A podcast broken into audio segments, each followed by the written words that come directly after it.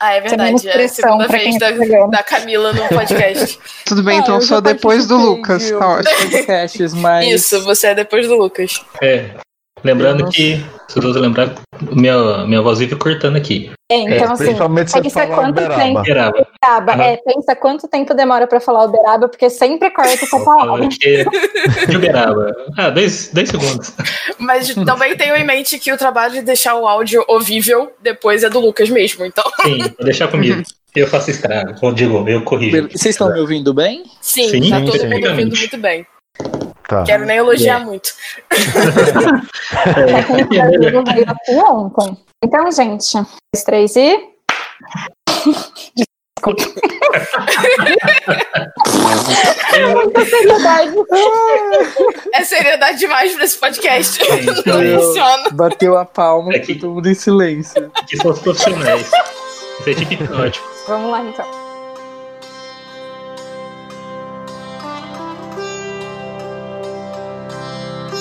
Boa noite, queridos ouvintes. Bem-vindos a mais um episódio. Aqui é a Larissa Bajai falando de São Paulo. Olá, queridos andarilhos. Muito bem-vindos. A Deval de Andrade falando de São Paulo. Boa noite, galera. Maera Barros falando do Rio de Janeiro. Fala, pessoal. Aqui é Lucas Nandi, diretamente de Uberaba. E aí, pessoal. Meu nome é Camila. Eu sou ilustradora, quadrinista e designer e eu tô falando de Belo Horizonte. Aqui é o John Cito. Sou de São Paulo, sou quadrinista, ilustrador, designer e também autor. Como vocês puderem ver, estamos com dois convidados muito especiais para falar com a gente sobre o tópico de hoje, que é quadrinhos. Como nenhum de nós aqui, tipicamente, trabalha com isso, chamamos quem tem propriedade para falar no assunto, né? Que pensa sobre o que são quadrinhos. Silêncio. Não, eu vou Deve puxar aí. Já que são quadrinhos, quadros pequenos. Concordo. Ah!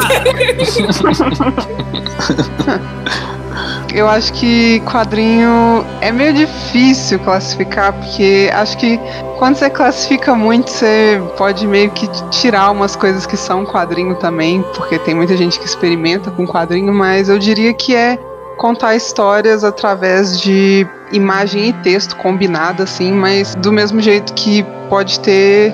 Também pode ter muito quadrinho mudo, né? Que é quadrinho realmente só com imagens. Então, eu diria que são imagens justapostas de um jeito proposital para criar algum sentido, contar alguma história. É, eu concordo com a Camila, assim, eu acho que é um, uma narrativa, né? Um jeito que você escolhe de contar uma história, né? Geralmente os quadrinhos têm um formato sequencial, mas tem histórias minhas, por exemplo, que eu nem, nem uso assim uma sequência de quadrinhos mesmo. Uso outras formas, né? Então, é, igual a Camila disse, eu acho que se a gente limitar, né, assim, palavra quadrinho ser uma coisa, assim, eu acho que a gente acaba tirando é, as próprias tirinhas, outros formatos, né, que, que também são formas de contar uma história tudo quando a gente limita demais, a gente acaba tirando expressões válidas da, da arte, né? Então é sempre legal pensar numa definição que tenta englobar o máximo possível de coisas. Mesmo assim, a gente acaba deixando coisa de fora.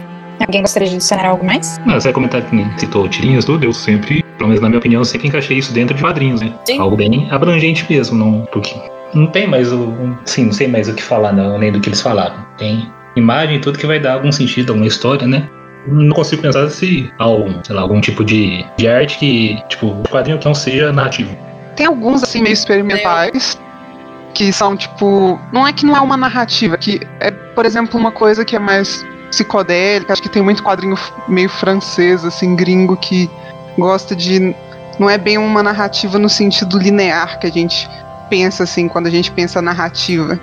Então, é, eu estudei um pouco sobre quadrinhos ano passado para fazer meu TCC, então eu caí lendo muito sobre isso, que era exatamente isso. Os autores têm certa um pé atrás para definir quadrinho, porque tem muita gente fazendo coisa muito diversa e que ainda é quadrinho. E ao mesmo tempo tem muita coisa que é cabe nessa definição exata, mas não é quadrinho, por exemplo, storyboard, que teoricamente é isso, é, tipo, a definição é meio que a mesma, são imagens, são sequenciais, ela conta uma narrativa, mas ela tem um propósito muito definido, tipo, storyboard tem um propósito muito definido de ser uma coisa que vai virar outra, então, tipo assim, ele é aquele meio que não é o formato final dele, né? Ele vai virar uma animação, ele vai virar um filme. Então meio que não é quadrinho, mas tipo assim, ele cabe exatamente na, na definição. Então tem esses poréns, assim, essas exceções, mas eu diria que quadrinho é isso.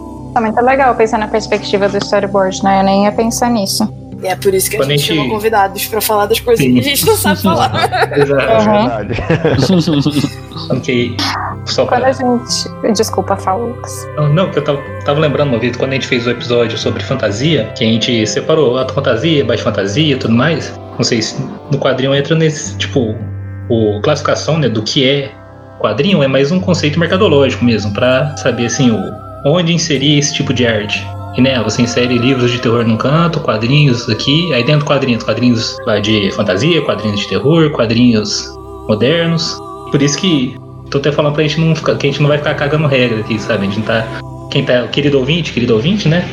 Como a gente sempre fala assim, a gente tá delimitando, tentando delimitar né, um conceito aqui, uma concepção de, de quadrinho sem querer falar exatamente, ó, é isso, ponto final. Mas é mais assim pra pessoa mesmo que quer tentar saber mais sobre quadrinhos, sobre tipo de gênero de quadrinho assim que pode apreciar mais, né, de acordo com o gosto de cada um, né, saber como encontrar esse tipo de, de arte. É por isso que serve mais essas limitações que a gente faz aqui, só para dar um norte para quem tá procurando. Eu acho importante falar também que se a gente vai entrar nessa questão mercadológica, todas as classificações que a gente já discutiu em literatura cabem para quadrinho também. tem quadrinho de terror, tem quadrinho de fantasia, tem quadrinho contemporâneo.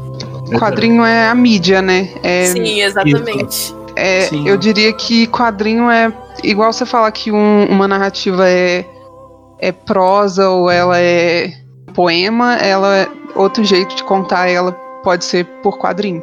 Sim. Sim. Essa questão de, de, de até essa união, né, que a gente vai tratar mais um pouco na frente. Quando eu crio as minhas histórias, eu, eu sempre fico imaginando ela em quadrinhos.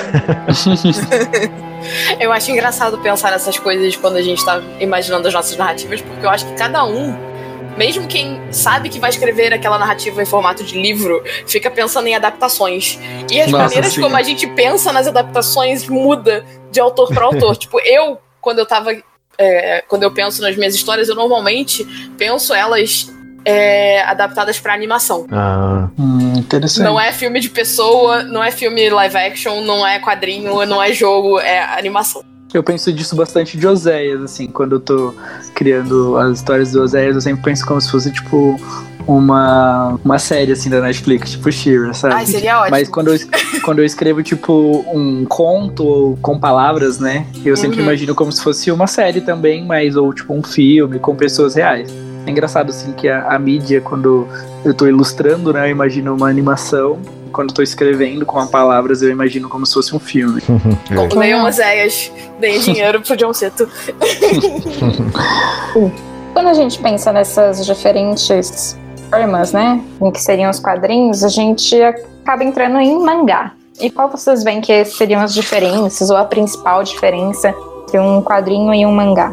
Ah, o sentido da leitura. Não, é porque é. o mangá ele é, é o termo utilizado para se referir a histórias escritas originalmente japonesas especificamente e depois que meio que globalizou, baseadas na maneira japonesa de fazer quadrinho. É assim que eu entendo.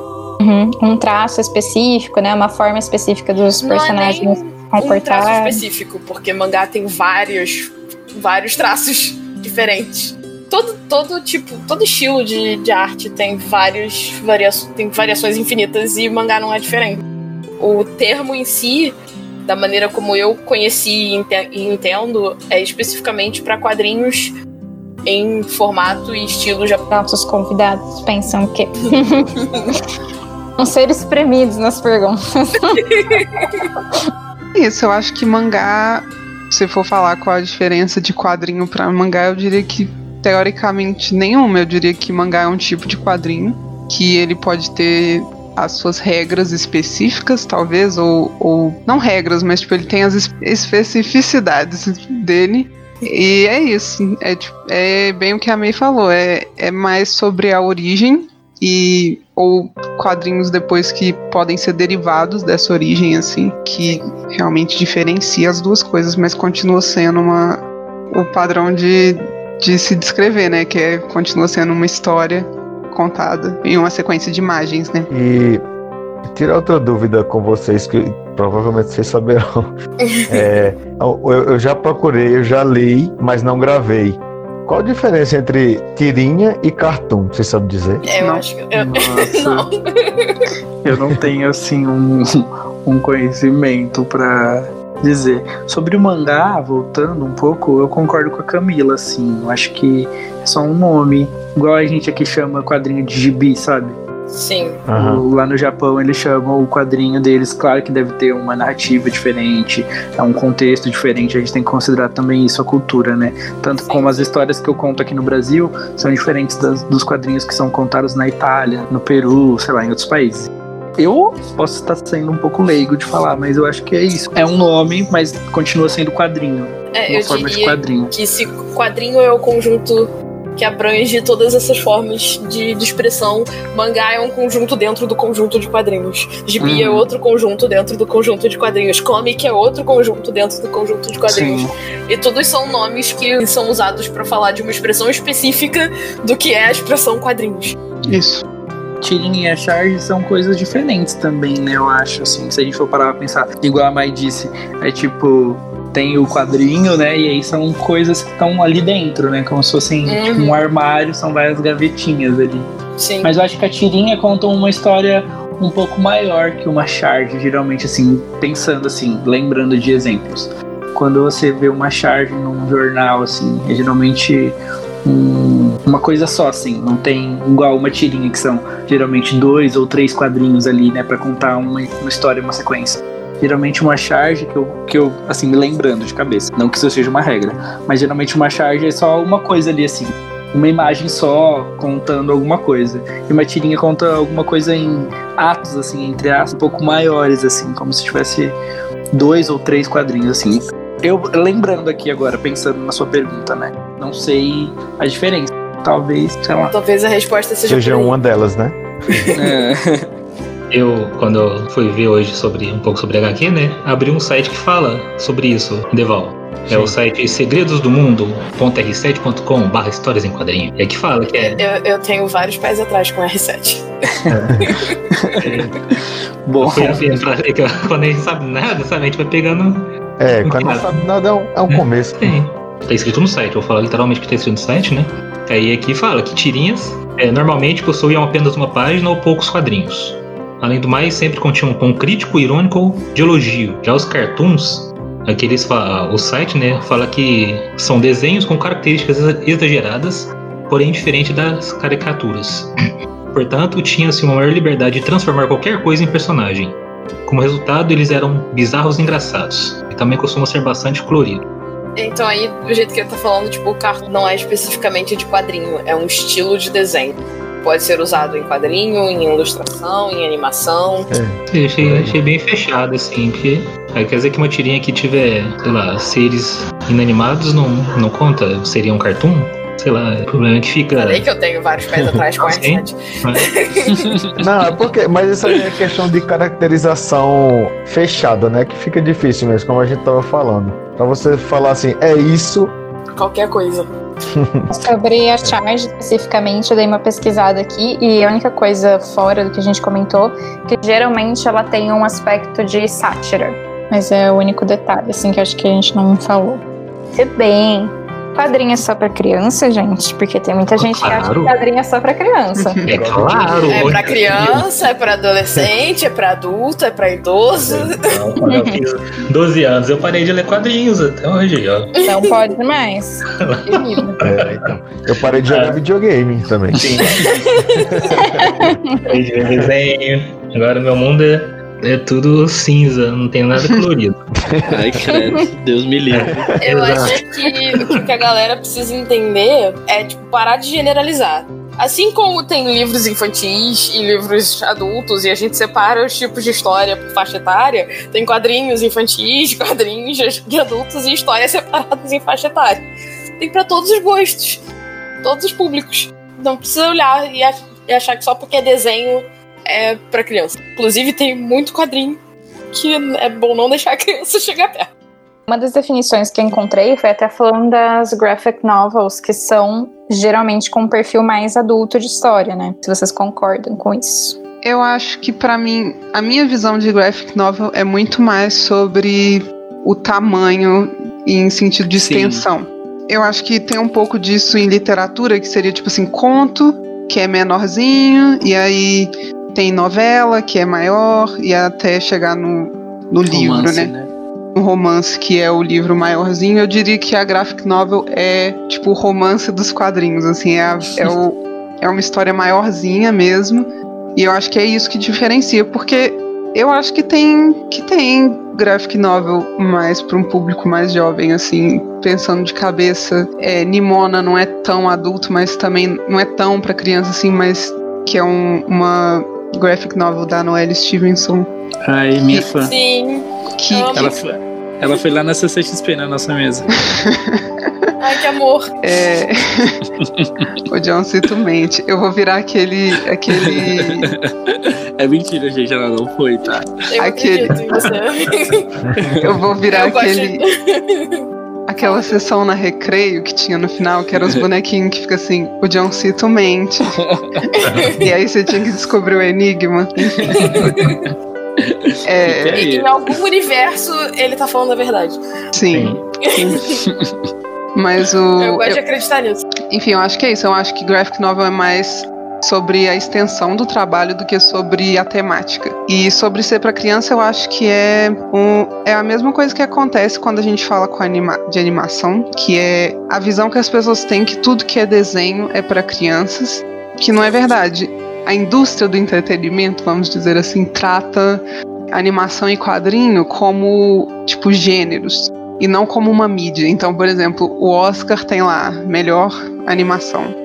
Só que tem animação de tudo quanto é jeito, não é tipo essa bolha assim. E com quadrinho acontece a mesma coisa. Você vai ter muito quadrinho para criança, que nem é a Mônica, que nem é um monte de quadrinho. E aí você também vai ter quadrinho de terror, você vai ter quadrinho de romance, você vai ter quadrinho erótico, você vai ter tudo quanto é tipo de quadrinho, porque é uma mídia, é um formato, não é, ele não é limitador. É, não é um gênero. É, eu concordo também. Acho que quadrinho não é algo só para criança. Acho que as pessoas acabam confundindo quando come é, esse negócio de graph quadrinho. Tem muita gente que chama só porque o quadrinho tá em capa dura ou tem um acabamento diferente de graphic novel, né? Mas eu concordo com a Camila que é como se fosse tipo um romance assim. E aí, sei lá, um zine é como se fosse um conto, uma coisa para você ler ali rápido. Acontece muito isso das pessoas pensarem que é uma coisa de criança, mas também acontece aquele contrário, né? Tipo, as crianças que cresceram consumindo esse tipo, né, de quadrinho, ou de desenho, ou animação, e aí quando eles crescem, ele, aí tem mudanças, como tem remakes de desenhos, aí eles começam a achar que é errado também mudar naquilo que eles já estão acostumados, né? Mas eu acho que o mundo também vai mudando, né? Então, novas crianças precisam consumir novos conteúdos porque é um outro mundo, assim. O mundo que a gente vive hoje não é o mundo que a gente vivia na nossa infância. Tudo que é imagético, né? Tudo que é imagem, símbolo, é, eu acho que é mais associado às crianças, porque ali naquela fase que a gente está aprendendo a ler, aprendendo a se alfabetizar, né? Então, quando é imagem, é uma coisa que a criança pode absorver mais, mais fácil, né? E tem muita gente que é tem preconceito com livros que são ilustrados para adultos mesmo, assim, tanto de quadrinhos. Ah, você vai ficar lendo quadrinho, é coisa de criança, só porque tem uma imagem ali, não um texto. Então, tem muita gente que valoriza mais o texto, né, a grafia ali, do que a ilustração, sendo que são duas formas de comunicar e as duas são super válidas. Que, e até quando são aliados o texto e a imagem, tem uma. A pessoa consegue absorver de uma forma melhor. Como se você for ler um livro super complexo e você for ler a versão graphic novel dele, você vai conseguir ter uma outra experiência de leitura e de absorção daquele material. Uhum. Queria fazer uma pergunta bem pessoal, já que a gente falou dessas mudanças, que as coisas não são mais como quando a gente era criança, né? Como vocês se sentem com todo o processo, por exemplo, que a turma da Mônica passou? Eu acho que toda a história da turma da Mônica é muito vinculada ao mercado, né? Querendo ou não, é, é a nossa Marvelzinha, né? É o. Sim. É o nosso. É o nosso Pokémon. é o nosso grande. É o exemplo de quadrinho que o brasileiro tem, com certeza, sempre foi. E eu acho que o que a Maurício de Souza Produções foi fazendo ao longo do tempo foi meio que se adaptar. Eu acho que o que foi legal é que eles nunca abandonaram o, o formato original, né? Apesar da gente ter, sei lá, ter os o Turma da Mônica Jovem, tem outro agora que eu não sei qual. MSP, né? É, mas tem outro que é jovem também, mas é jovem outro. Eu não sei o nome. É, não sei, eu não acompanho. É, enfim, eles continuam tendo aquele gibi clássico, né? O classicão assim para criança. O estilo pode ter mudado. Eu sei que eles têm outras propriedades, eles têm a, um desenhozinho da Turma da Mônica animado, eles têm aquele Mônica Toy, que é aquela versão minimalista da Turma da Mônica. Uhum. E eles têm o, o Graphic MSP, que é que aí sim são graphic novels, que inclusive o quadrinista brasileiro bem sucedido é o quadrinista brasileiro que tem a própria. Tem uma. Nossa, é. um sonho. Um sonho. Esse é o. Esse... se estiver ouvindo isso, nos contrate, né, Camila? Esse, esse é tipo assim, o sonho do quadrinista brasileiro. É ser chamado para fazer uma graphic novel. Que é. que eu acho incrível. Eu acho que é. Eu tava ouvindo a live do Sidney Guzman, que é o editor da, das MSP, falando sobre a criação disso, que veio do a origem das MSP foi que é, o Sidney Guzman estava organizando um livro, que era a coletânea de 50 anos do Maurício de Souza, e toda 50 anos de carreira, eu acho. E toda comemoração de carreira o que eles faziam era reunir um monte de trabalho antigo da turma da Mônica, um monte de trabalho antigo do Maurício, e faziam um gibizão. E aí o Sidney falou: por que, que a gente não chama outros artistas ele escolheu 50 artistas brasileiros, 50 quadrinistas brasileiros para escreverem histórias dentro do universo da Turma da Mônica deu super certo. Acho que saíram mais duas edições disso, dessa coletânea. E isso migrou pro MSP que a gente conhece, que é uma história completa, grandona, assim, de algum personagem que eles dão, dão um filho para criar, assim. E eu acho que é uma oportunidade legal de dessa empresa, que é tipo a maior empresa de quadrinhos do Brasil, dar oportunidade para outros quadrinistas é, fazerem, trabalhar em cima daquilo, né? Então acho que mudou muito, mas eu acho que você pode consumir o que, tipo, as outras coisas não pararam de existir. Então você pode consumir o produto da turma da Mônica que você achar mais legal. E é isso. Eu acho que eles foram também querendo atrair novos públicos, né? Eu acho que quando a Turma da Mônica lançou a Turma da Mônica Jovem, né? Para pessoas que gostam mais do estilo do mangá, assim. É, eu lembro que foi uma polêmica, assim, na época. É, eu lembro também. Eu, várias pessoas indignadas, falando, nossa, vai estragar, que não sei o quê. Blá, blá. Eu lembro dos dois lados, inclusive. A galera aí... indignada porque ia estragar a Turma da Mônica e a galera indignada porque não era mangá. É, porque aí, é, e aí falaram que, ah, enfim, deu várias polêmicas, né? Mas eu acho que é uma jogada assim, de atrair novas pessoas e continuar com o seu produto ali original. Porque se você quiser ler o seu gibi, o formatinho lá da Turma da Mônica, do Cebolinha, do Cascão, etc., ainda tem essas séries, né? As tradicionais. Só podia ter, sei lá, não sei se nunca mais vi aqueles negócios, um manacão de férias, nem sei se tem mais hoje. Ah, era mó legal que você coloria. Antigamente era muito legal. Mas eu acho, tipo assim, o Maurício de Souza é um gênio, assim. Acho que ele teria que contratar eu e a Camila para trabalhar ocasionalmente. Concordo, né? pra fazer o MSP. Mas a turma da Mônica é igual a Camila disse, assim, a nossa Marvel, né? Acho que. É. Eu, eu acho que, sei lá, o meu primeiro contato com o gibi, assim, que eu tenho noção, a turma da Mônica sempre esteve ali, né? E depois eu fui lendo, sei lá, Homem-Aranha, essas coisas. E agora eu tô aqui, produzindo os meus próprios quadrinhos. Eu não consigo pensar de cabeça algum gibi infantil que não seja do. Infantil assim. É, infantil que não seja do Maurício Souza. Porque... Ah, eu lembro que tinha um do Seninha também. Ah, sim. Não sei Nossa, se é. vocês chegaram. Nunca mais vi também. Sim. Eu lembro que tinha um do Seninha. Tinha um do SESI, turma do Cezinho, alguma coisa assim. Eu só lembro. Que eu lembro que eu lembro que a minha tia trazia esses, assim, aí tinha aqueles. Crentes. Da, é, tinha, tinha uns negócios dos crentes, tem o da, da igreja também, turma de não sei quem. Nem lembro assim muito, mas eu acho que a turma da Mônica é o mais famoso. Antiga, é, até que hoje atualmente tem até em espanhol, inglês, Mônica's Gang. Entendeu? Tem alguns aqui, inclusive.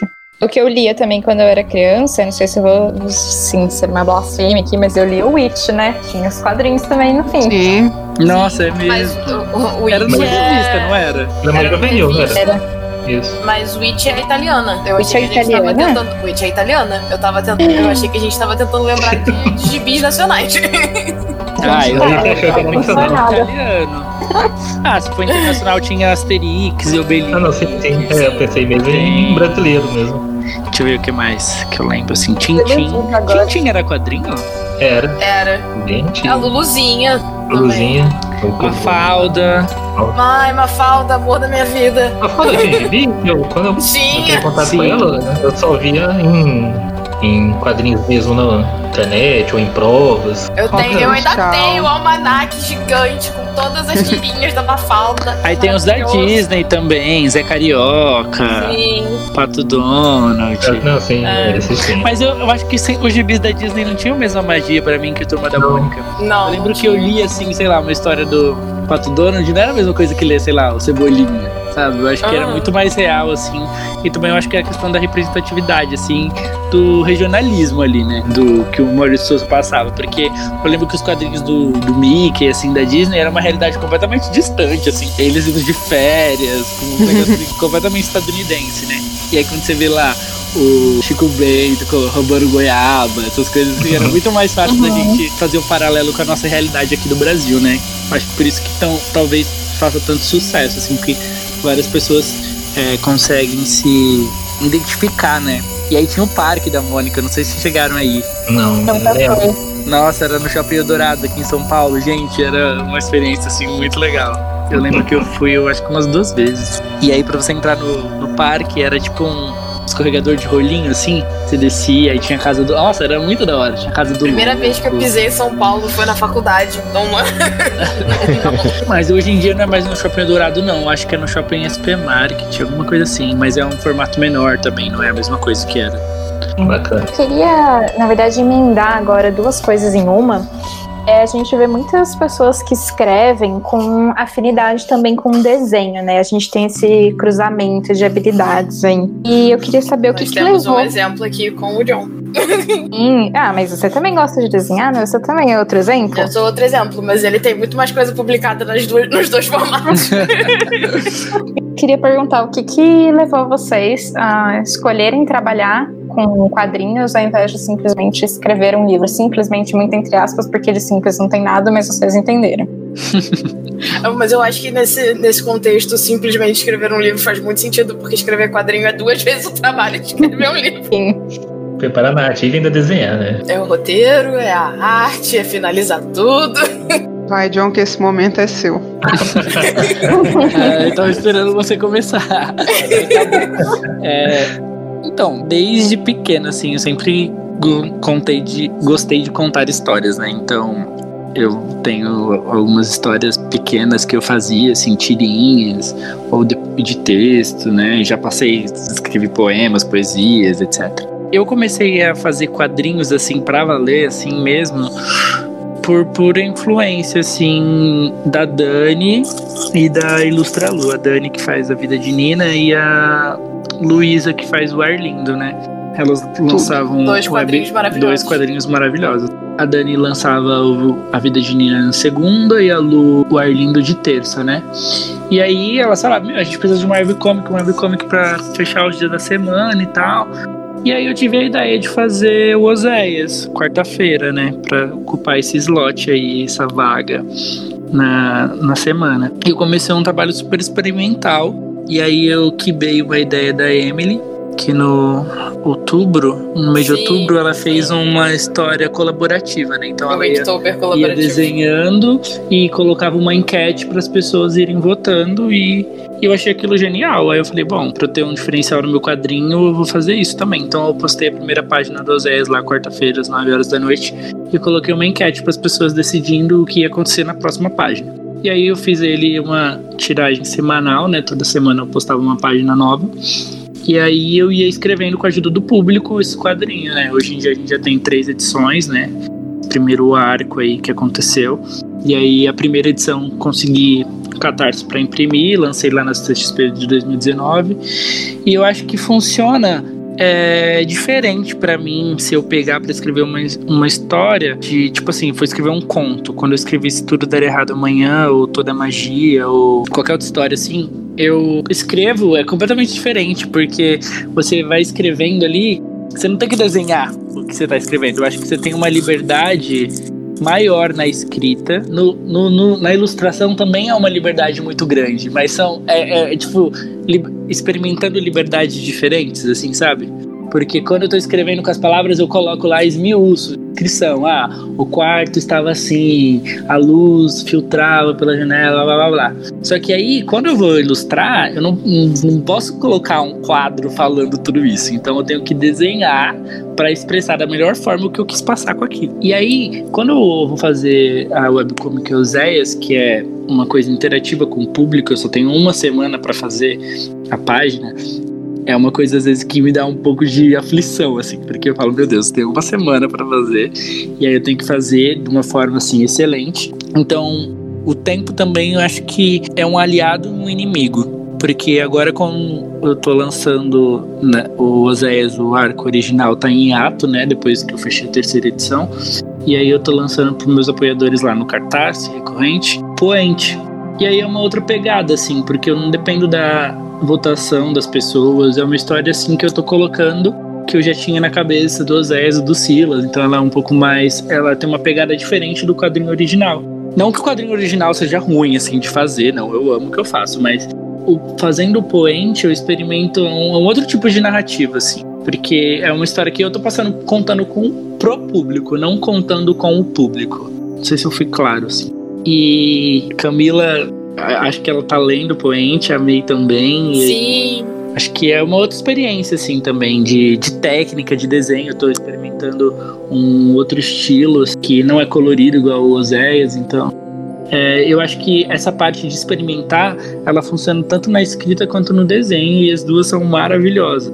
Só que no desenho você tem que, em vez de no desenho você usa as formas, né? E na escrita você usa as palavras para tentar mostrar, comunicar da melhor forma possível para o seu público. Eu acho que isso é uma preocupação que a gente tem que ter cada vez mais. Assim. Conhecer o nosso público e saber o que eles querem ler, assim, porque essa preocupação é muito genuína com o seu leitor, né? Eu acho que você cativar e contar histórias que não que elas sejam reais, né? Porque você está escrevendo ali ficção, né? Mas histórias que dialoguem de de alguma forma com o público é muito importante, assim, até para manutenção do seu trabalho, né, para as pessoas continuarem te consumindo e verem que você também está colocando sua alma ali, né, na arte. Eu acho que é isso. Eu acho que não, eu não eu não escrevo muito assim no sentido de, de eu escrevo os roteiros das minhas coisas, algumas acho que o diferente é as, as coisas que eu fiz foram. É, meus quadrinhos são 13, que a experiência de, de escrever 13 foi totalmente diferente do que eu tinha feito antes, porque 13 eu sentei, escrevi o roteiro inteiro, uma narrativa completa. E aí eu escrevi o roteiro bonitinho, descrevendo o quadro, descrevendo quantas páginas iam ter, descrevendo meio que tudo pré-pensado, digamos assim. Algumas coisas antes, coisas que foram menores, por exemplo, uma página só que é o meu minha zine que amo. São Maravilhosa. Sete, são sete histórias e cada história é literalmente uma página só. Eu não escrevi roteiro, eu tinha ideia e o meu roteiro era direto no rascunho. Porque eu não podia escrever muito e passar. Então, como meu limite era a página, eu preferi meio que pensar na história já já rabiscando, né?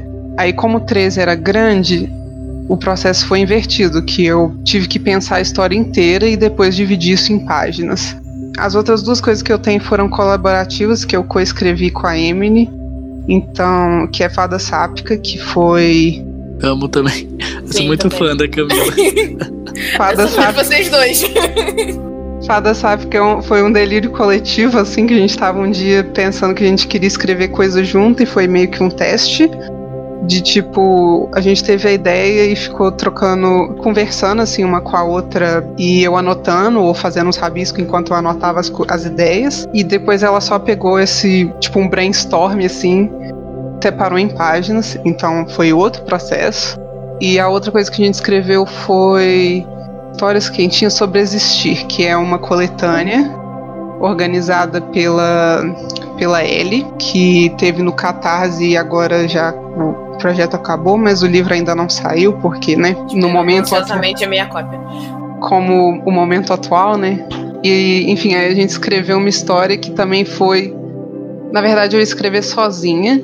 E aí. Só que aí meio que acumulei um monte de coisa para fazer, então eu tinha um, um esqueleto de uma história e aí eu passei para ela e falei assim: "Ah, me ajuda que eu tô não consigo. Não tô sem tempo, não consigo, me ajuda". E aí ela tava até aqui, e ela pegou o que eu tinha escrito e, e foi destrinchando. E aí é outra experiência também desenhar um negócio que meio que você não escreveu. Eu escrevi também, mas eu não, não escrevi, escrevi. tipo assim, não fui eu que separei em quadros, não fui eu que separei em páginas, então é uma ideia de. É a escrita de outra pessoa que você passa pro papel. Então esse é um outro jeito de escrever quadrinho, digamos assim. Então são várias formas de fazer quadrinho diferente. Foram essas as que eu tive, tem várias outras. Por exemplo, a, a gente estava falando da Lu e ela faz ar lindo assim. Ela sabe os pontos principais Assim, ela, o roteiro que ela tem é, são os pontos principais que ela sabe que tem que acontecer. Mas ela decide a página, tipo assim, um dia antes ou no dia de postar. Que aí é outro processo totalmente diferente. Nem é só a diferença de escrever palavras e escrever quadrinhos, é assim. A, às vezes tem vários jeitos diferentes de escrever quadrinho até dentro do quadrinho. Agora, escrever livro, assim, acho que eu já tive muito interesse quando era pequeno. Eu achava que eu queria escrever. Mas acho que hoje em dia eu prefiro só desenhar mesmo, ou escrever roteiro para quadrinho. Que eu não tenho muita paciência de ficar descrevendo esses negócios que o John falou, não, da, da luz que entra na janela. eu prefiro desenhar lá, tá pronto. é, são duas experiências diferentes, né? E aí, falando sobre o processo criativo, eu no Poente eu já tinha algumas páginas roteirizadas, né? Antes de eu abrir o mas eu funciono muito assim, até com escrita também. Não consigo muito funcionar com um outline. Ah, eu pensei tudo dessa história, agora eu vou fazer. Eu sou muito mais assim de tipo, tá, criei esses personagens, como que eles agiriam assim? E aí eu vou criando e conhecendo eles nesse processo. Quando eu fiz uma história colaborativa, eu tinha que fazer um roteiro, né, para apresentar para a coletânea da editora. Então era uma short comic, né, de oito páginas. E aí eu tive que fazer o roteiro, apresentar, então foi uma experiência diferente, assim, para mim. Mas eu funciono bem mais, igual você falou, assim, da Lu, de tipo, ter uma ideia geral do que eu quero fazer, e aí eu vou e faço a página ali, e aí na próxima semana eu vou e faço mais um pouquinho, mas assim, eu sei onde que eu quero chegar, mas aí eu vou fazendo como se fosse uma jornada. Você pega uma mochila e vai, vai viajando e conhecendo as coisas.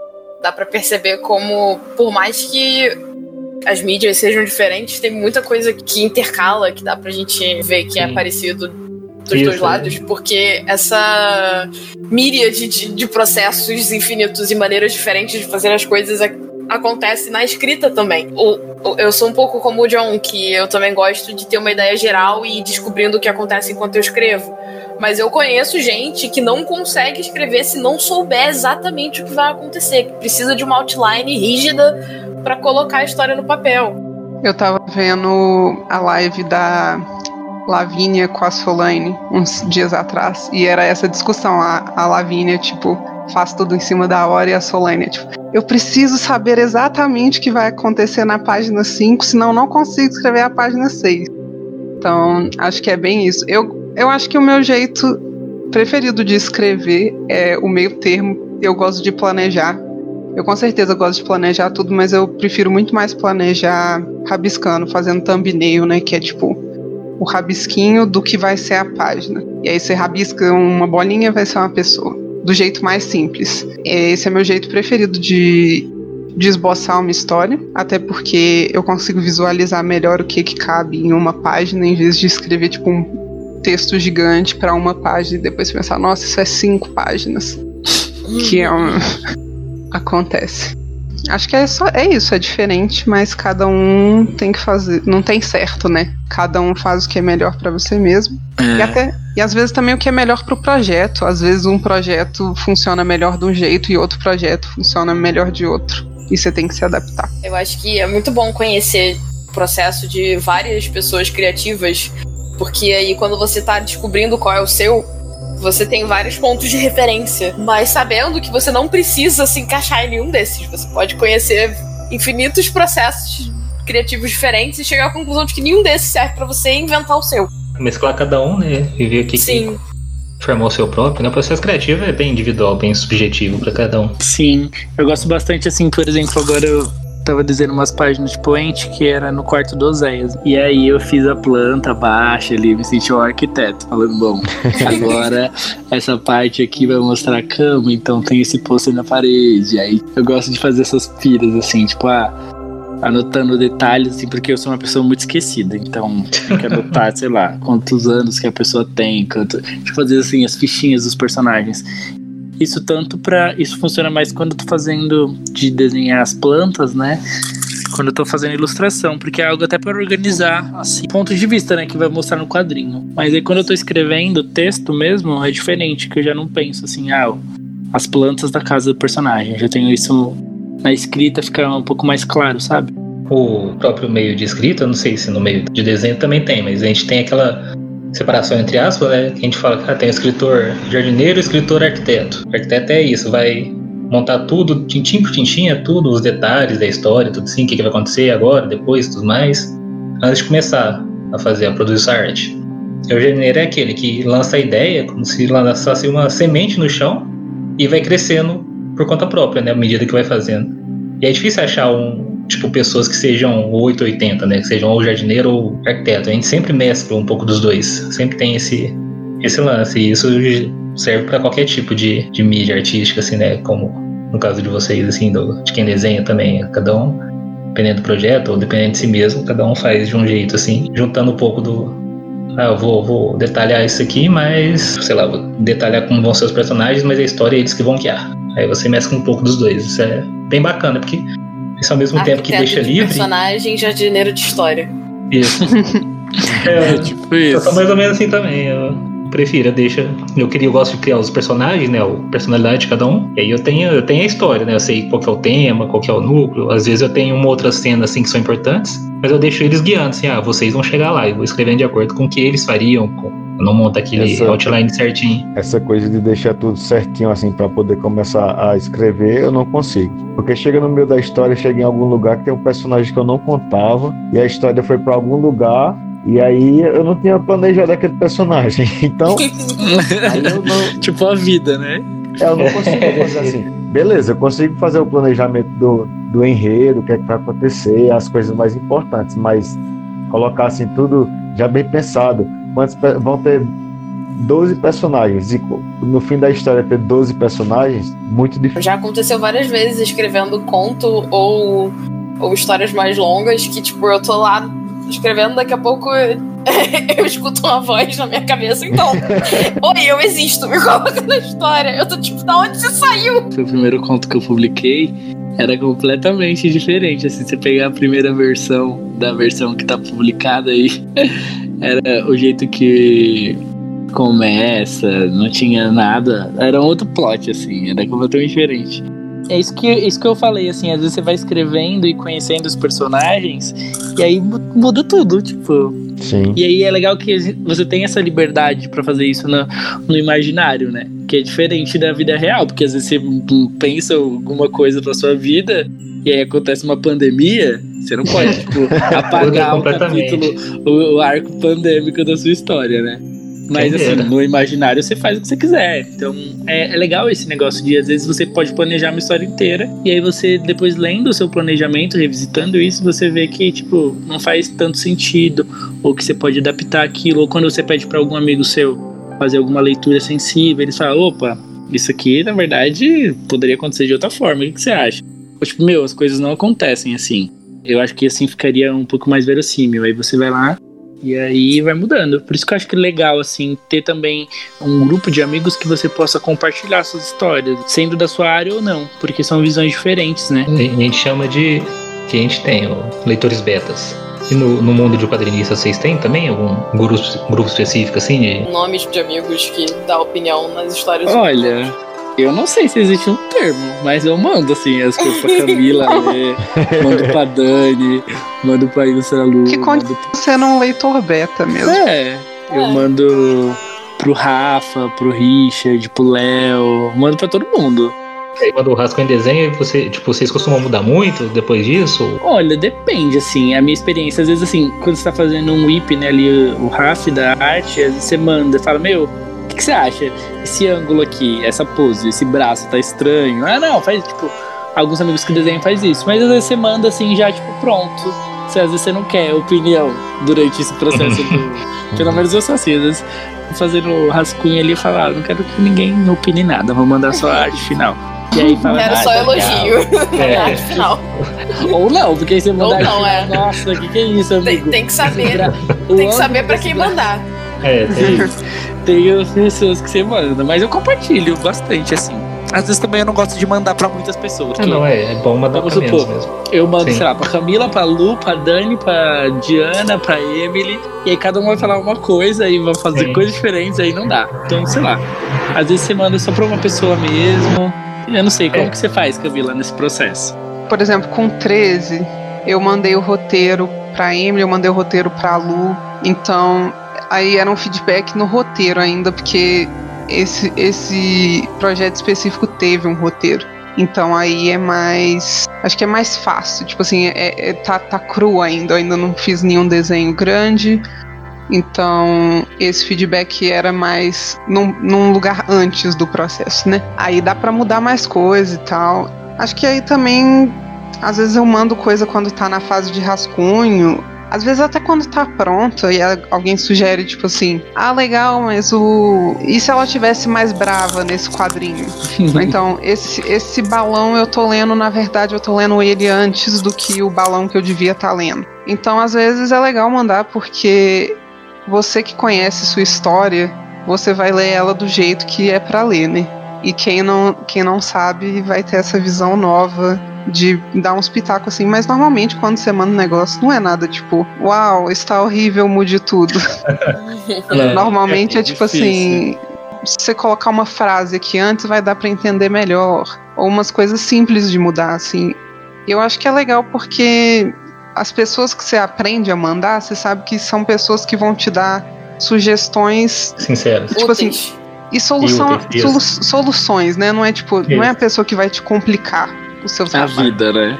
É, se, se ela vai te dar uma sugestão, ela não vai te dar uma sugestão tipo assim, Refaz tudo. nossa, não tô conseguindo ler. Ponto. Muitas vezes a pessoa fala, eu demorei a entender que tal coisa acontece. Por que, que você não faz isso assim? Acho que vai melhorar. Aí você dá uma- aquela ajustadinha assim, manda e fala, ah, curti desse jeito. Então é, é muito mais um diálogo do que crítica por crítica, né? Ah, sim. Sim, são desse jeito coisas que vão construir e somar, né, o seu trabalho. Você não dá, tipo, mandar uma página do quadrinho pra Camila e falar, nossa, John, isso aqui tá um lixo. é assim. Acho que ela vai falar- ela vai fazer, tipo, opiniões diferentes. Tipo assim, e é bem isso que a Camila disse, assim, quando você tá tirando a ideia da sua cabeça pro papel ali, pro tablet, pra mesa, pro fim que você, raio que você usa pra desenhar. Você tá colocando aquilo do jeito que você imaginou. Então, quando a outra pessoa vai ter um outro contato com aquilo, é diferente, assim. Às vezes fica. Na sua cabeça tá perfeito, né? Sim, E sim, aí a sim, pessoa vai ler e não entende o que a expressão daquele personagem tá querendo dizer, ou o balão tá no lugar errado. É, e é muito legal, assim, que tem técnicas, tem estudos, tem material aí, tem livros de quadrinhos que falam sobre tudo isso, posição do balão, como se faz um corte, como que você faz um requadro. Então, pra mim, assim, que nunca estudei, tipo, ah, como fazer quadrinho, que você vai fazendo tudo ali na raça, às vezes você compartilhando com seus amigos, né? Você tem uma visão, tipo, diferente. Por mais que você consuma, né, quadrinhos, sei lá, desde pequeno ou adolescente, quando você coloca a mão na massa pra fazer é uma experiência diferente, né? Que você tá do outro lado ali da moeda, do outro lado do balcão. Na escrita a gente tem muito que a gente fala que a nossa leitura ficou viciada. Quando a gente começa a escrever um texto, né, a gente já pensando o que está acontecendo, sabe? A gente tá. Gente pode escrever uma frase e nós sabemos que ali tem mil e uma coisas acontecendo. Só quem vai ler, vai ler a frase, né? Por isso que a gente manda para leitores beta justamente para falar, ó, não entendi essa parte aqui. E às vezes quem escreveu pensou, nossa, é mesmo, eu escrevi tipo, já sabendo o que, que tá acontecendo, mas a pessoa que nunca viu o texto antes, que não sabe o que, que se trata, não entende bem. E, e eu tinha perguntado para vocês, porque eu fico imaginando, por exemplo, quando a gente envia texto para leitor beta, assim, para leitura beta, a pessoa aponta assim, ah, por essa frase tá confusa, isso, mas a gente é fácil mudar, porque é só digitar. Agora, se vocês enviam já o desenho, imagino que para mudar qualquer detalhe assim já seja mais complicado, né? Por isso que eu me perguntei se vocês mandavam assim, o desenho, assim, o rascunho, o roteiro, mas você faz uma, uma história em quadrinho, você tem que apagar, modificar não sei termo técnico, assim, né? Tô falando, tipo, sei lá, sombra e delineamento. Antes de você começar a fazer, assim, um quadrinho você não vai fazer a arte final ah, sim, não, inteira uhum. pra mandar, né? Não, claro, claro. Se, a não ser que você seja, um, sei lá, um masoquista. Quando eu mando assim o roteiro, eu mando assim uhum. no RAF, assim. Não, sim. Tá rabisco. Ó, rabisco, ó. Tipo, mano, olha isso aqui, vê se isso aqui funciona. É uma coisa que eu uso, uso bastante, assim. Quando você escreve o roteiro do quadrinho, ou você vai fazendo ali tudo os thumbnailzinhos, igual a Camila disse. Você vai fazendo ali quadrinho por quadrinho com as coisas, e aí você vai colocando as falhinhas, aí você manda pra alguém, ah, vê se isso aqui funciona. Ou, tipo, uma coisa que eu tenho muito cuidado, né? Porque você escreve coisas e às vezes você pode também, sei lá, tá ofendendo alguém, né? Então é muito legal outra pessoa ler para ver que, tipo, meu, eu não vou ofender nenhum, nenhuma pessoa com isso que eu tô escrevendo, né? Então é um cuidado assim que eu tomo muito de tipo, eu quero que as pessoas consumam, eu crio histórias para entreter as pessoas, né? Então eu quero que elas leiam as coisas que eu consumo e seja uma experiência boa para elas, não algo que elas, pô, tá meu, John Cito fez um negócio ali, vou, vou cancelar ele porque e nem o medo de cancelamento assim, é o medo de tipo, meu, a pessoa tá ali consumindo arte, ela tá consumindo algo, pode ser como uma fuga, pode ser para distrair, pode ser porque ela simplesmente gosta, então tem que ser uma experiência prazerosa, assim. Acho que já passou, até mesmo assim, pro público que eu produzo, né? Tudo que eu escrevo é gay, tá, gente? Não sei se ficou claro. Tem alguma dúvida? Então acho que assim, quando a, a gente, assim, a maioria das coisas que eu pelo menos há anos atrás, consumia, assim, que era pro público é, LGBTQIA+. É, é, era para esse público, assim, pra gente, né, pra nossa comunidade, sempre era uma história, tipo, super triste, sempre um final triste, ou era sempre aquele mesmo roteiro de tipo, ai, vou sair do armário, tenho que contar pros meus pais, não, sei. não que isso não seja válido, mas são histórias que, tipo, é, tipo, ficam repetindo mais o mesmo. E às vezes a gente só quer aquele clichê de tipo, ah, eu tô na cafeteria, encontrei o amor da minha vida, ou tipo, ah, eu vou ali capturar um dragão, vou, tipo, sei lá, tenho poderes mágicos, sou um super-herói, sou um mutante. Você quer, tipo, histórias que você se sinta representado e que não cai naquele lugar onde, tipo, ah, é um estereótipo da comunidade, né? Ou uma história trágica. Porque, assim, a vida por si só, você vê quantas pessoas aí a nossa comunidade morrem por, por dia, né? É ainda uma realidade muito triste que a gente vive aqui no Brasil e no mundo. Então, quando você quer consumir arte, você quer consumir um clichêzinho ali, às vezes, né? E aí tem aquelas pessoas que são, sei lá, fazem parte de privilégios, né? Tipo, falar, ah, mas essa história é clichê. Aí você fala assim, meu, clichê para quem? De quantas pessoas que quantas, tipo, quantas histórias eu já consumi desse tipo, sabe? É clichê pra, tipo, pessoas que estão aí, desde sempre consumindo essas histórias, sabe? A pessoa reclama, ah, quem lacra, como é, quem lacra no lucro, você sabe que já é aquelas pessoas privilegiadas, que sempre se representar. A pessoa que, que, diz isso é alguém que eu não quero na minha vida. é a pessoa que você já dá aquele bloco. Né? É. tem nem conversa. Eu, eu, tô tentando lembrar qual série que eu ouvi. Ah, o, o filme eu, eu... Capitão Marvel mesmo, eles falaram isso, não? né? Ah, sim, que, sim. Que não larga no lucra. Agora com o jogo aí também, The Last of Us, tá rolando isso. O, eu, eu, lembro aquela série do Arrow, Flash, o DC, Legends of Tomorrow.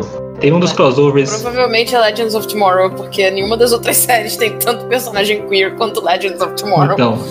Aí Supergirl também tem Supergirl. Aí teve o crossover. Aí eu acho que foram cinco episódios. Eu acho que tinham dois casais, dois casais gays. E o resto tudo era, tipo, era Oliver Feliz, o Flash e a mãe dele lá, a esposa dele, é, Iris, isso. Tinha uns nove casais heterossexuais e, e dois não. E o povo, tipo, primeiro episódio, o povo já sentou o porrete. Não, porque isso ficou muito gay. Tipo, e eu tô assim, né? Só assistindo assim, onde que tem esse negócio? Sabe? Aí eu vi, ah, tem um casal, tá aí. Um, dois, tá lá cinco casais. Ah, Nossa, tá, então. mas pra mim, o auge, o auge da chacota pra mim foi a Marvel ter falado que fez um Sim, perso- nossa. personagem LGBT. Nossa. E aí depois nossa, eu assisti nossa. o filme e aí eu vi os comentários das pessoas, meu, teve um personagem e eu falei assim, aí eu, tipo, eu falei, mano, vocês assistiram o mesmo filme que eu? Porque eu não vi nenhum personagem LGBT. Aí depois um amigo meu que disse que tinha o cara lá na roda de conversa, né, falando Não. sobre. Aí eu falei assim, gente, aquilo que é repre- Que, representatividade. que é um dos, dos O figurante. representatividade. É, É é 10 segundos. um, é um dos diretores, É. o ator. Aí eu fiquei assim, gente, devia ter vergonha na cara de falar que aquilo ali é representação, né? Não, eu só não perdi a cena porque eu já sabia antes de assistir. Não, eu não Senão- sabia. É uma coisa que eu tô completamente irrelevante. É igual Sim. o último filme do Star Wars, que falaram que tinha. Que eu não assisti ainda. Eu não vou dar spoiler, mas assim, gente, é tipo um segundo a cena. Ai, enfim. Ah, é sempre o figurante, né? E Lá aí, no tipo Sempre assim. Uma cena que se um país que seja mais. É, como eu falo? Conservador?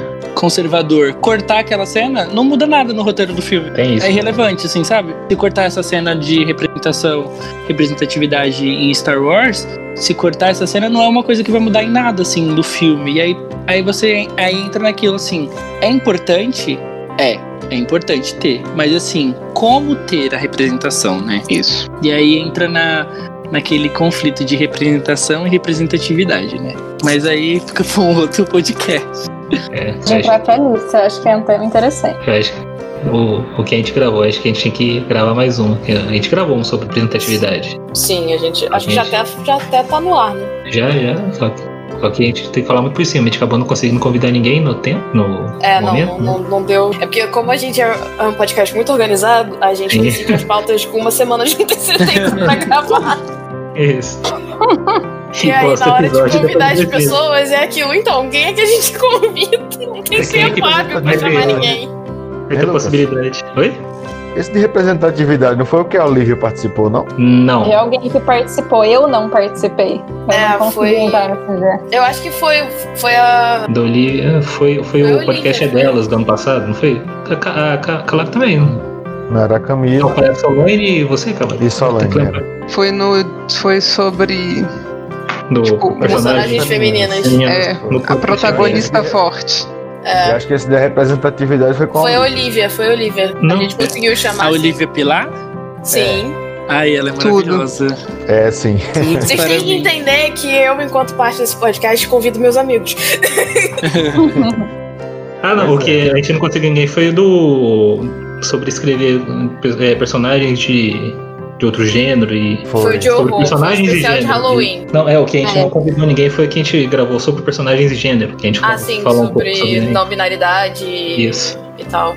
E representar personagens que não fossem do nossa, no nosso, nossa identidade sexual, essas coisas, orientação sexual, como é que aí a gente acabou não conseguindo chamar ninguém na época pra É. falar sobre A isso. gente faz outro depois. e aí, se a, se a Camila estiver confortável, eu chamo ela de novo. Ia aumentar meu repertório de. Opa, eu sempre É. bom ter Como é que chama? É. Os portfólio de Olha o podcast. currículo. Não, é na série quando tem o personagem que volta. Ah, personagem recorrente. É isso, vai ser eu. Convidada recorrente. Andarilha. Andarilha entre os planos. eu. Nossa, eles dão o nome de um, de um conto legal, Andarilha entre os planos. É? Também Isso é, um, isso é um baita título. Sim. Porque os, é, Quem for escrever deu os né? créditos aí. Tá Por registrado, tá 1% gravado. de Tá, DA. É, tá gravado. gravado, tá né? Eu vou, vou apagar não. 1% vou do. DA pode. Eu sugiro você escrever um conto aí que ganhar dinheiro em cima Nossa, da sua ideia. é- 1% do DA, dá 5 centavos. escrever. Por que você tá me atacando dessa forma? Quem Nossa, escreve nessa coisa? Que, que escritor escreve conheço nenhum. Escrever coisas, eu. Muito bacana. Ai, É, Gente, eu queria trazer mais um tópico pra gente encerrar. É claro que fica livre para se vocês quiserem adicionar outras coisas.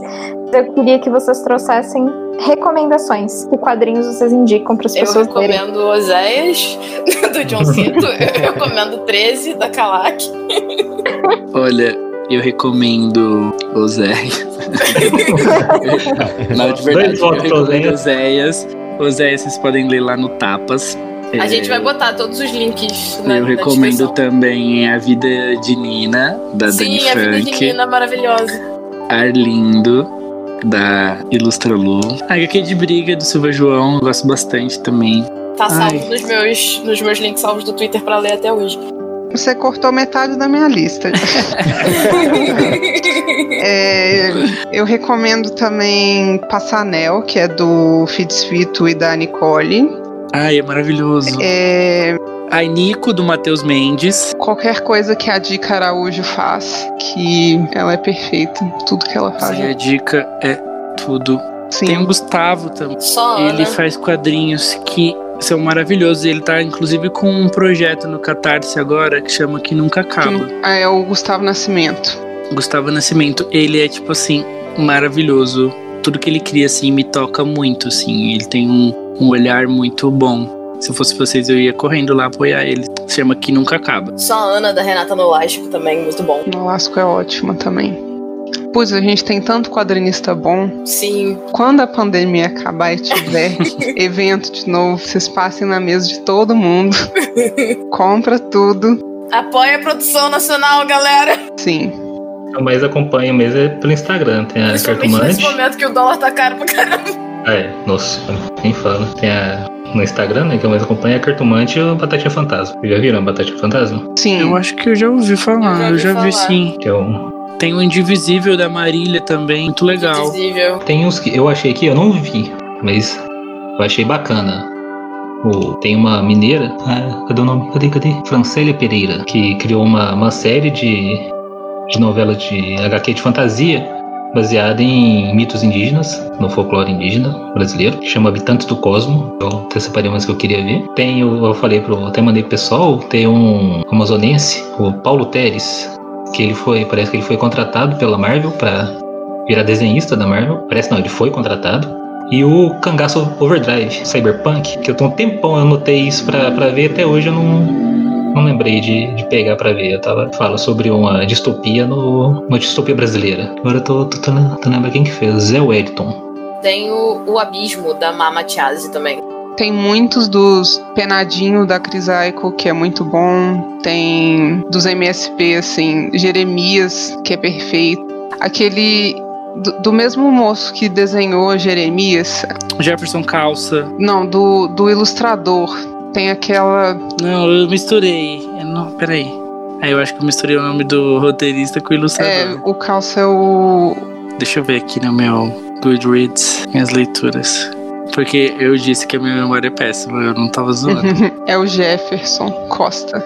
E ele tem Roseira, Medalha e Engenho. É um quadrinho dele que eu não li ainda, mas é tipo meu sonho eu... de consumo. A Lu leu, ela falou que é maravilhoso.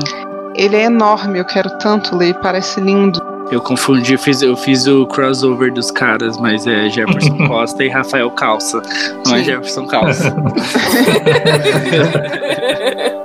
é, dá pra criar um personagem pra homenagear os dois. Inclusive, mas... o Jefferson é muito de boa. Tem um quadrinho dele que eu li que é muito bom. É, fala sobre. É uma história meio que de terror. A Dama do Martinelli é muito legal. Conta uma história sobre o edifício Martinelli, assim, e elas passa meio que no passado e no, né, no presente, assim, do quadrinho. É bem interessante, assim. Agora, esse Roseira, Medalha, Engenho e outras histórias eu quero muito ler. Muito ler mesmo. Bacana. Tem o Ana Mosquinha e Lagartinha do Paulo também, que é bem engraçadinho. Ai, sim, é muito bom. Tem Angola Janga do Marcelete, que eu li agora na quarentena. Mano, é uma leitura obrigatória, assim, que devia ter nas escolas. É, é muito, muito bacana mesmo. Tem Bendita Cura do Mario. Ai, tem muita coisa boa aí do produzida. que tá sendo produzida no Brasil. Sim. A produção artística nacional é incrível. Sim. De, em todos os, infelizmente, não tem o apoio que deveria ter. Não, eu ia perguntar agora, porque assim, como nós todos aqui nós estamos assim, inseridos nesse meio artístico, parece que a gente tem mais facilidade de encontrar. Mas eu fico perguntando se tem essa visibilidade, assim, tipo, eu não sei, às vezes, eu, é sentimento meu, assim, que eu sinto que às vezes a gente tá meio que numa bolha, sabe, entre a gente, que a gente, que a gente vai conhecendo as pessoas, vai conhecendo os artistas e tudo mais, só que aí se sair dela, a gente pergunta pra outra pessoa que não tá no, Ah, você lê gibi, lê quadrinho, lê qual é? Homem-Aranha, tudo isso. Ah, você conhece a Kalak, o, o, o John Cito? Falando, não, não, quem que é esse? Nunca ouvi falar, sabe? Tipo, não sei, acho que mesmo o, o, na escrita também, né? Tem a Clara Madrigano, por exemplo. Tipo, pelo menos pra mim, ela parece bem mais famosa assim nas redes sociais, mas não sei se é dentro dessa bolha ou realmente tem alguma, algum destaque lá fora, sabe? Eu fico meio, meio tenso com isso, eu fico meio paranoico. a gente tenta, por isso que acho que é importante todo mundo, a gente vai se ajudando, né? Fazendo publicidade cada vez mais do jeito que a gente pode, não com o outro, para tentar levar isso pro resto do mundo, né? É uma coisa que eu já falei em vários episódios, o povo que também falou, né? A Deval, a Larissa, a Mayara, a gente, né? nós não somos concorrentes. Não existe, no nome artístico, não existe essa concorrência, sabe? Tipo, ah, se eu vender meu livro, se a Deol vender o livro dele, eu não vou vender o meu, sabe? Claro que conseguir ganhar fama pelos, pelos quadrinhos dela, o, o John Cito não vai conseguir, sabe? E acho que ainda tem muita gente que tem esse pensamento, eu vejo em muitas redes sociais, né? Eu acho isso é muito errado. A gente podia estar tanto ajudando, assim, pagando cada vez mais, né? Incentivando cada vez mais e parece que a gente fica meio Olha, fechado. Eu acho que pelo menos na minha bolha, assim, tipo, tanto a Camila, por exemplo, assim, as pessoas que estavam expondo, assim, no meu lado nas últimas feiras, assim, a Camila, a Dani, a Lu, acho que a gente sempre vibrava, assim, quando uma arte do outro esgotava. Acho que a gente tem um sentido mais de parceria, assim, nisso, não de, tipo, rivalidade. Hum, não, é. Não, a gente tem, tem bastante isso aqui, assim, no, no mundo da, da escrita, mas ainda assim, tem muita gente que. Muito grupo, acho que pode ser rede social, né? Social o Lucas está falando né? isso porque ele, ele vem das terras do Facebook. Mas vem eu acho que, que tem. Das terras do Facebook. Ah, sim. Eu acho que tem gente que tem essa mentalidade hoje ainda no. Eu acho que a gente tem muito de. As coisas que a gente gosta, a gente. Por exemplo, eu, se o John Cito virar milionário vendendo a arte dele, é perfeito, é, é tipo meu sonho de consumo. A gente quer ver o outro vender, a gente quer ver o outro ganhar ah, dinheiro eu quero e tal. milionária também, amiga. Sim. Se me chamar pra ir na John sua, milionário. Se me chamar pra ir na sua mansão. Isso. Coisa, fazer um churrasco. Meu chefe vai fazer uns burritos especiais. Ei. Ai. Mas enfim. Com alienígenas. Mas ainda tem. Ainda tem muita gente que tem essa mentalidade de concorrência, de. Teve, teve a, a treta foi um vídeo de um cara falando isso, falando que Sabonete. o que o Arts L da CCXP virou brechó porque tinha gente que tava vendendo sabonete, tipo, super desmerecendo a arte da, do, da galera porque acha que é concorrente, tipo, se você não tá vendendo seu quadrinho porque a pessoa quis comprar né? um, um, sabonete do Bulbasauro, talvez o problema não seja o sabonete, sabonete, do, do é. Bulbasauro, sabe? E não, a gente não tá aqui, não devia estar tá aqui para desmerecer o outro, muito pelo contrário, a gente é, quanto maior a plataforma do artista, eu acho que mais responsabilidade ele tem de, de puxar a galera que é menor e que ele bota fé e que sabe, o, o pedestal não. Você não tá sozinho ali, ninguém consome só um quadrinho, sabe? A pessoa que consome quadrinho, ela consome quadrinhos no, no plural, assim ela não quer comprar só só esse específico assim. Eu acho que o nosso trabalho como por mais pequena que seja sua plataforma, eu acho que a gente tem que saber usar ela para meio que espalhar cada vez mais o Sim, eu Sim. mesmo assim na próxima feira vou levar muda de planta para vender, que o Zéias é um jardineiro. É, é. Então acho que dá pra é. fazer um, é uma conceito. venda. Uma venda casada. Ótimo, uma venda casada de sementes com gibi. Marketing criativo. É uma essa questão ideia, que a Essa questão que a Camila tava, tava falando, eu lembrei, esses dias eu tava vendo um vídeo da, da faculdade e era sobre a literatura contemporânea, né? Que a literatura contemporânea a, na faculdade de letras, ela é assim, é literatura contemporânea de ficção realista ficção fantástica eles praticamente nem falam, praticamente nem existe. Aí eu tava vendo um vídeo e o cara falando dos 10 melhores livros de literatura contemporânea que ele considera, né? E aí no meio desses vídeos entrou ali o Eduardo Spohr. E aí o cara explicou, bom gente, meus pessoas que, que fazem parte do canal vão querer me matar porque eu estou indicando esse livro e tal. É porque por isso, por aquilo, mas gente, é porque é o diferencial tal, mas calma tá? Aí, e várias explicações, porque era um livro de fantasia. Eu falei, nossa, mas para ser dar tanta explicação assim, para ser tanto problema com a fantasia, então não tivesse colocado, velho, na indicação. até hoje fica aquela, aquela briguinha, né? De ah, o que é literatura, o que é boa literatura. Não, é? Essa, essa briga cansa. Não, é. é. é e ela existe no quadrinho também. Você vai ver que, tipo assim, o, a galera desmerece demais coisa que eles consideram, tipo assim, abre aspas, fofo, fecha aspas, sabe?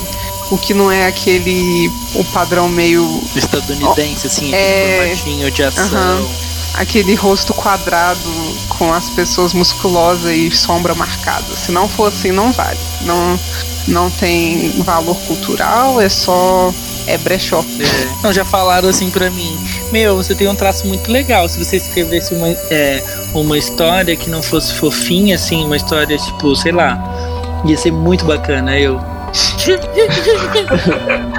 visualizei assim e nem respondi, porque, meu. Eu gosto do trabalho, só muda o jeito dele, por favor. É. tipo, Amo o seu trabalho, só faz o trabalho daquela outra pessoa ali pra mim. É, é, pô, não tem Eu acho que é, nas redes sociais as pessoas perdem um pouco a, a noção, né, também. Empatia. De tipo.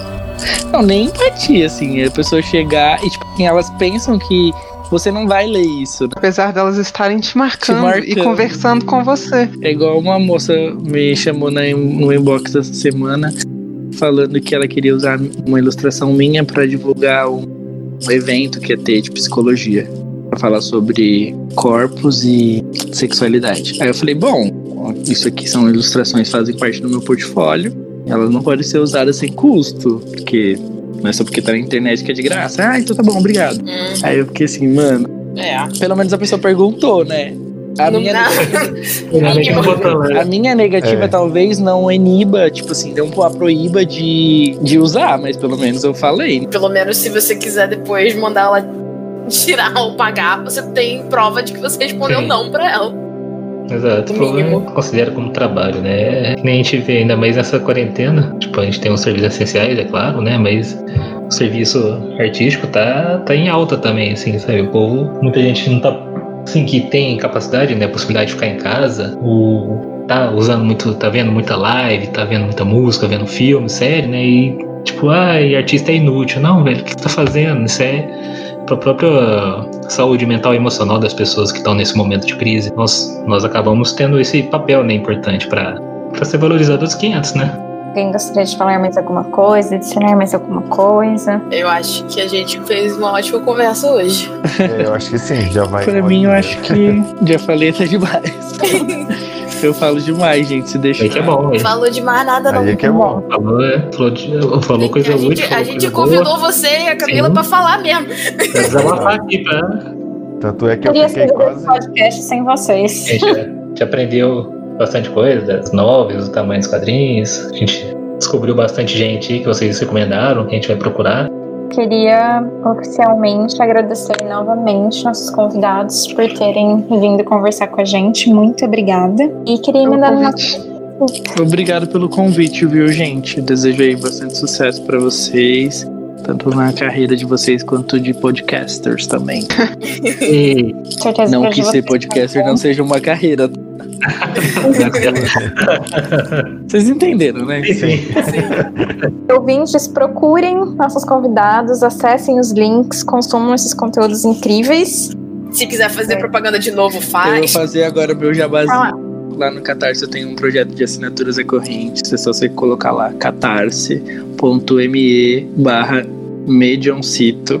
Vocês podem apoiar lá meu trabalho e receber algumas recompensas. Tem a newsletter, tem prints, tem cartinha que eu envio para vocês, tem sorteio de ilustração. Tem acesso privilegiado ao quadrinho dele. É, tem o po poente que tá saindo por enquanto só lá, mas é, vocês apoiam. Outro jeito também de apoiar meu trabalho é curtindo meus posts, compartilhando. Não precisa só com dinheiro, não. É, quem não tiver condições, é qualquer like que você deixa, qualquer comentário que você deixa numa postagem, um, um compartilhamento, né, um retweet já é de grande ajuda e, pro, pro artista, assim. E por favor, se forem compartilhar minha arte, me marquem, é, não tipo salvem o desenho e compartilhem depois, porque isso acaba com engajamento e às vezes eu acabo nem sabendo onde minha arte está sendo usada. Então é isso. E também sigam outros artistas que eu sempre estou indicando lá no meu perfil. É isso, acho que obrigado pelo convite. Espero que tenha sido um papo legal aqui para vocês. Espero que vocês tenham aproveitado o papo aqui, melhorando. É isso aí que o John falou. É, queria agradecer também vocês por terem me convidado. Foi super legal conversar com todo mundo sobre quadrinhos. É, meus trabalhos eu vou fazer um jabá para o futuro, porque eu vou acreditar que isso vai ser verdade quando isso for ao ar. Então, meus quadrinhos estão todos no Tapas, não está ainda, mas está no processo de ser colocado. É, e vocês podem ler lá, já está tudo disponível. É, a minha lojinha está aberta, porque eu vou acreditar que vai ter passado o pior da pandemia, que já vai estar tá aberta de novo, e lá vocês podem comprar prints, é, adesivo, a edição física dos meus quadrinhos também tem lá. E é isso. Nas minhas redes sociais eu fico falando baboseira o tempo todo. Eu posto arte com uma frequência que eu diria que é ok.